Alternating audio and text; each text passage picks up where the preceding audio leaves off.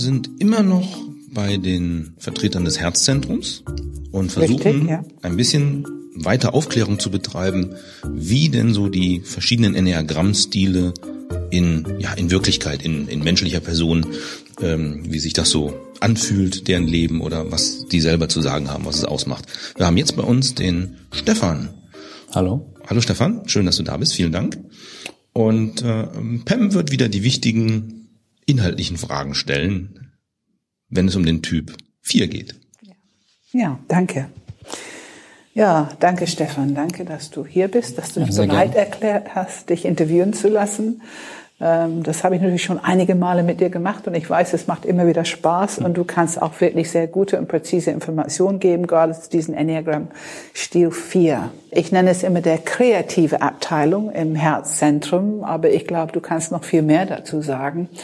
Äh, wie ist es eigentlich, eine 4 zu sein? Ja, das ist eine gute Frage. Das ist äh, eine sehr komplexe Angelegenheit. Ganz genau. eine Vier zu sein. Ähm, ja, also ich, ich würde sagen, grundsätzlich kann man sagen, als Vier bin ich ein, ein Gefühlsmensch. Mhm. Was mir aber vor äh, einiger Zeit nicht so bewusst gewesen wäre, wie es heute ist. Es ist mir erst klar geworden, eigentlich durch die Beschäftigung mit dem Enneagramm, mhm. wie, wie stark diese Gefühle äh, mein Leben eigentlich bestimmen. Oder, mhm. ja. Wenn du das so sagst, ähm, es, es hört sich immer für mich ein bisschen beschränkt. Ich erlebe die Vierer als viel, viel mehr. Also ich erlebe die Vierer, die haben einen ganz besonderen Charisma. Hm. Immer wieder, immer wieder merke ich das. Ist das etwas, was dir bewusst war vorher? Ähm, immer wieder, nur, nur äh, punktuell vielleicht kam das durch. Aber was ich tue als Vier, ist, dass ich mich sehr, sehr stark mit anderen Menschen vergleiche. Mhm. Und ich schneide leider so gut wie immer schlecht dabei ab bei diesen Vergleichen. Mhm. Das heißt, ich, ich sehne mich schon sehr danach, ähm, ein kreativer, irgendwo besonderer Mensch zu sein, ähm, der auf authentische Weise irgendwie seinen, seinen Lebensstil lebt und seinen Lebenssinn findet. Aber ich stehe mir dabei selber auch am stärksten im Weg. Das mhm. wird mir immer wieder mhm. deutlich. Wie machst du das? Wie stehst du dir selber im Weg? was ich sagte, ja, diese Vergleiche mit anderen äh, machen es mir nicht leicht ähm, zu sehen, dass ich selber auch in Ordnung bin. Mhm. Mal so ganz platt gesagt. Ja. Ich bin sehr damit beschäftigt, äh, mir anzuschauen, äh, wie, wie, was andere erreichen, was andere haben, wie andere sind. Ähm, und vergesse oft zu schauen, habe ich nicht selber auch genug? Habe ja. ich nicht auch was zu bieten? Ja. Also ich glaube, wenn ich dir zuhöre, das ist genau das Dilemma das geschieht innerhalb dir. Wir sehen es nicht ja. unbedingt hier draußen, was da abläuft. Ne? Ja. Weißt du, Stefan, ähm, ich, ich erlebe das so mit dir jetzt gerade, ich erlebe das oft bei den Vieren. Ich finde, das, ähm, das hört sich immer ein bisschen an wie Selbstsabotage. Und eigentlich denke ich an der Stelle, ja, aber was kannst du gut? Was ist wirklich gut dran, eine Vier zu sein? Und zwar nicht nur für dich, sondern ich finde auch für, für dein Team, für die Welt, für deine Familie. Was ist gut daran, eine Vier zu sein? Ich habe ein großes und tiefes und gutes Gespür, denke ich, für Situationen, für Menschen, für auch für Zusammenhänge. Also das bezieht sich auch so auf die Analytik eigentlich. Ähm, ich gucke sehr genau und sehr, sage ich mal, feinfühlig hin. Ähm, und es stimmt, was man über die vier sagt, sie habe so den Blick für das, was fehlt. Das mhm. kann ich auch bestätigen, dass ich dann im Zweifel ähm, mich auch auf das konzentriere, was fehlt. Was es dann oft schwierig macht, mit dieser eigentlichen Kompetenz umzugehen, weil sie sich dann schnell auf das fokussiert, was fehlt und dann so ein bisschen ja, mir wieder entgleitet als, als Kompetenz ja, eigentlich. Es führt leicht in die Unzufriedenheit. Ja, ja. es kommt eine Unzufriedenheit rein, ja, ein negativer Vergleich, ein, ein, Selbstwert, der dadurch dann wieder sinkt. Ja. Aber wenn du als Vier wirklich dieses als Kompetenz siehst, also du siehst einfach immer wieder in eine Situation, eine normale Situation, so könnte man noch etwas ergänzen, was Kreatives, so könnte man es machen dann wäre es wirklich bedeutungsvoller. Ja, darum ja. geht's. Ja, das bezieht sich auch auf, auf, ich sag mal, ganz banale Alltagssituationen, wo ich das inzwischen doch merke, dass, dass ich, ja, eventuell durch diesen Stil auch bedingt, schon ein besonderes Gespür habe, Kleinigkeiten zu was Besonderem zu machen. Ja. Eine kleine E-Mail zu schreiben, die, die mit einem ganz besonderen kleinen Tonfall oder Witz oder ein kleines Bild. Mhm. Es sind kleine kreative Gesten, mhm. wo ich merke, dass ich Menschen auch sehr berühren kann, mhm. weil es dann in dem Moment genau ins Schwarze treffen kann. Mhm. Mhm. Und ähm, vielleicht kannst du ein bisschen darüber sagen, äh, was ist deine wichtigste Erkenntnis gewesen, so durch deine Erfahrung mit dem Enneagramm? Also ganz wichtig ist diese Erkenntnis, welche große, ja, was für ein emotionaler Aufruhr in mir stattfindet, das wirklich einmal bewusst wahrzunehmen. Mhm. Ähm, das hat also mehrere Facetten. Ähm, die nächste Facette ist mein Verhältnis zu anderen Menschen, dass ich durch dieses ständige mich vergleichen mit anderen Menschen ähm, in einem, ja, wenn ich es nicht bewusst wahrnehme, in einem ständigen Verkrampfungszustand mich in der Gegenwart anderer Menschen bewege. Mhm. Und äh, es ist für mich sehr befreiend äh, wahrzunehmen, dass wie gut es mir geht, wenn ich mich in der Gegenwart anderer Menschen entspanne. Mhm. Wie machst du das eigentlich? Ähm, ja, dafür ist es ganz wichtig, diese, Reakt diese inneren ständigen Reaktionen, diese emotionalen Reaktionen auf alles und jeden ein Stück weit loszulassen. Mhm. Sie zwar zu beobachten, aber sie loszulassen mhm. und zu spüren, dass ich das nicht wirklich bin, mhm. Sondern dass es etwas anderes gibt in mir, mhm. äh, was irgendwie noch echter ist. Mhm. mhm. Das ist interessant, weil ich glaube, authentisch sein ist schon wichtig für dich. Ne? Ja. ja.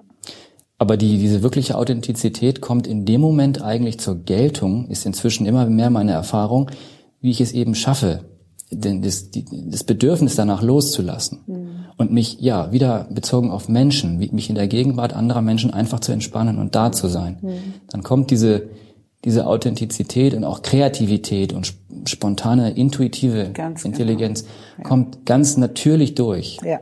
Ohne Anstrengung. Ja, ja, das ist es. Das ist genau das, ähm, was ich finde, die große Gabe, äh, mit dem Enneagramm zu arbeiten, ist, wir können eigentlich uns weniger anstrengen ja. Wir gehen besser mit uns um. Wir wertschätzen die natürliche Intelligenz und Expertise, die da ist. Also es wird einfacher und besser. Ja? Es ist besser ja. für uns und es ist besser für unsere Mitmenschen. Ja. Das hören wir immer wieder. Wenn du jetzt mal so hinschaust, ähm, von deinen Erkenntnissen mit dem Enneagramm, ähm, was würdest du sagen, ist sozusagen der Entwicklungsschritt? Ich meine, du hast es vielleicht schon angesprochen mit diesem, ähm, ne, wenn du loslassen kannst, dann kommt eigentlich deine wirkliche, natürliche Kreativität durch. Könntest du eine Methodik nennen? Was war eigentlich das Wichtigste für dich?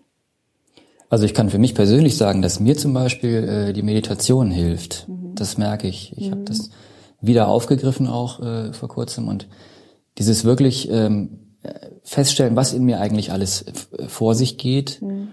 und irgendwo da durchzustoßen mhm. und zu begreifen, okay, ich kann das wahrnehmen, aber es muss mich nicht bestimmen. Mhm. Ähm, das ist, tut mir sehr gut. Mhm. Kannst du was zu den drei Zentren sagen in Bezug auf Meditation oder in Bezug auf diesen Entwicklungsschritt?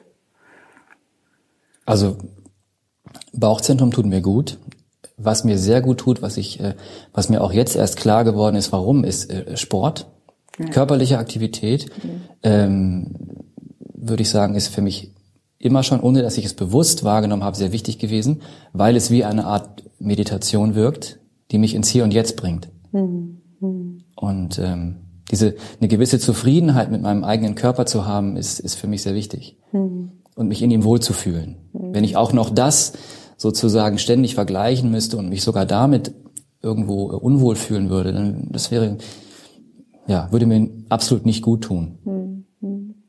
Ich habe auch immer ein bisschen das Thema bei Vierer. Ich finde, dass die zu streng mit sich sind. Sehr streng, ja. Zu hart, zu streng. Das ist so eine Abteilung Selbstsabotage und ähm, dieses dieses zu erkennen und dafür so ein bisschen Mitgefühl für sich zu entwickeln. Das ist ein wichtiger Punkt, ja, Mitgefühl für mich, ja. Mich einfach mal so sein lassen, wie ich bin. Ja. Und ja, äh, ja. ich bin genug, ich habe genug, ich ja. Äh, ja, kann mich an kleinen Dingen erfreuen und.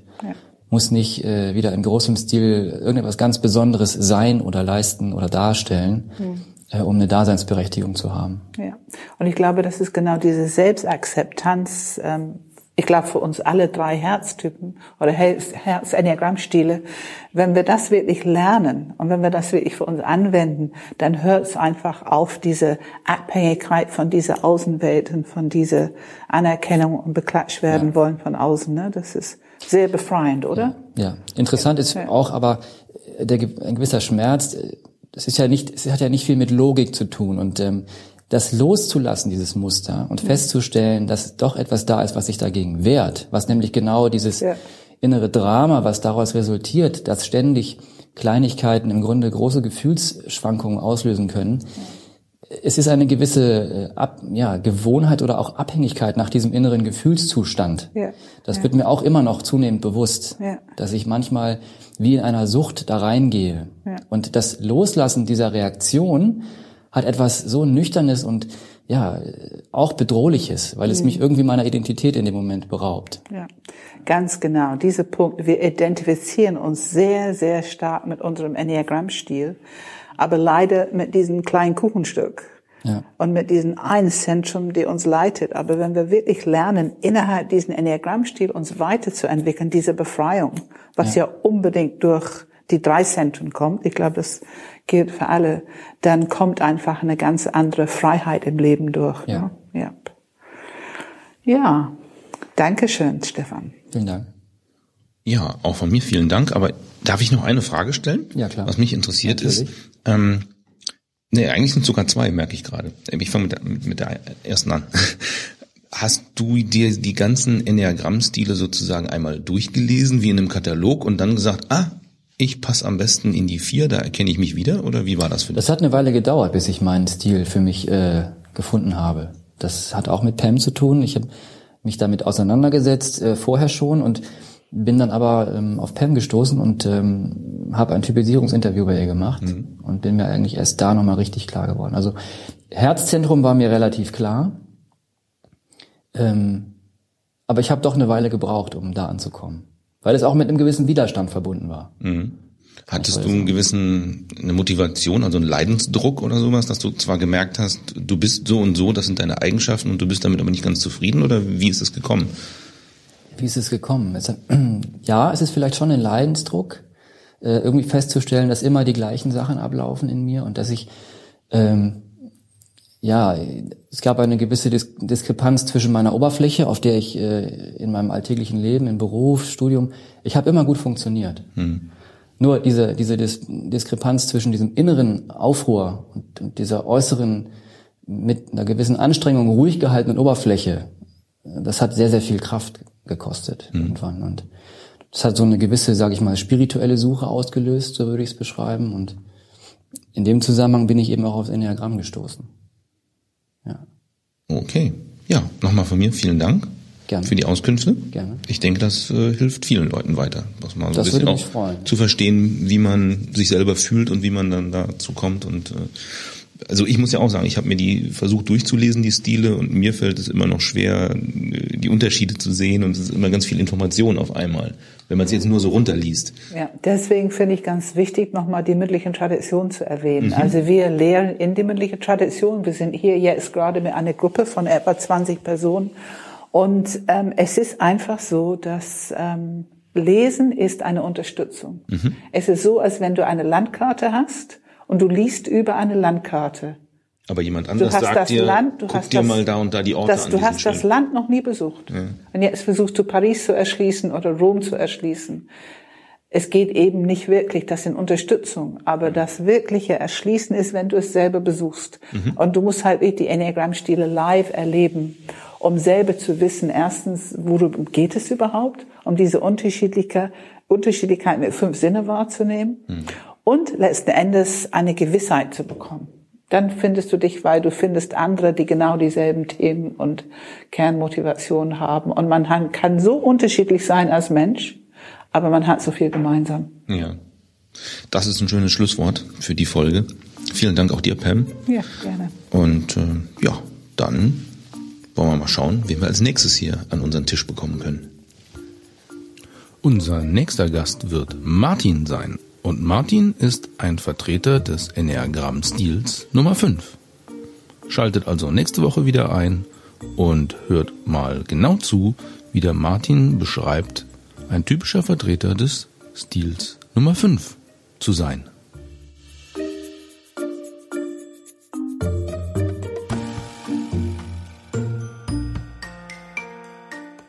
Das Interview führten Pamela Michaelis und Dieter Bethke für Enneagram Germany.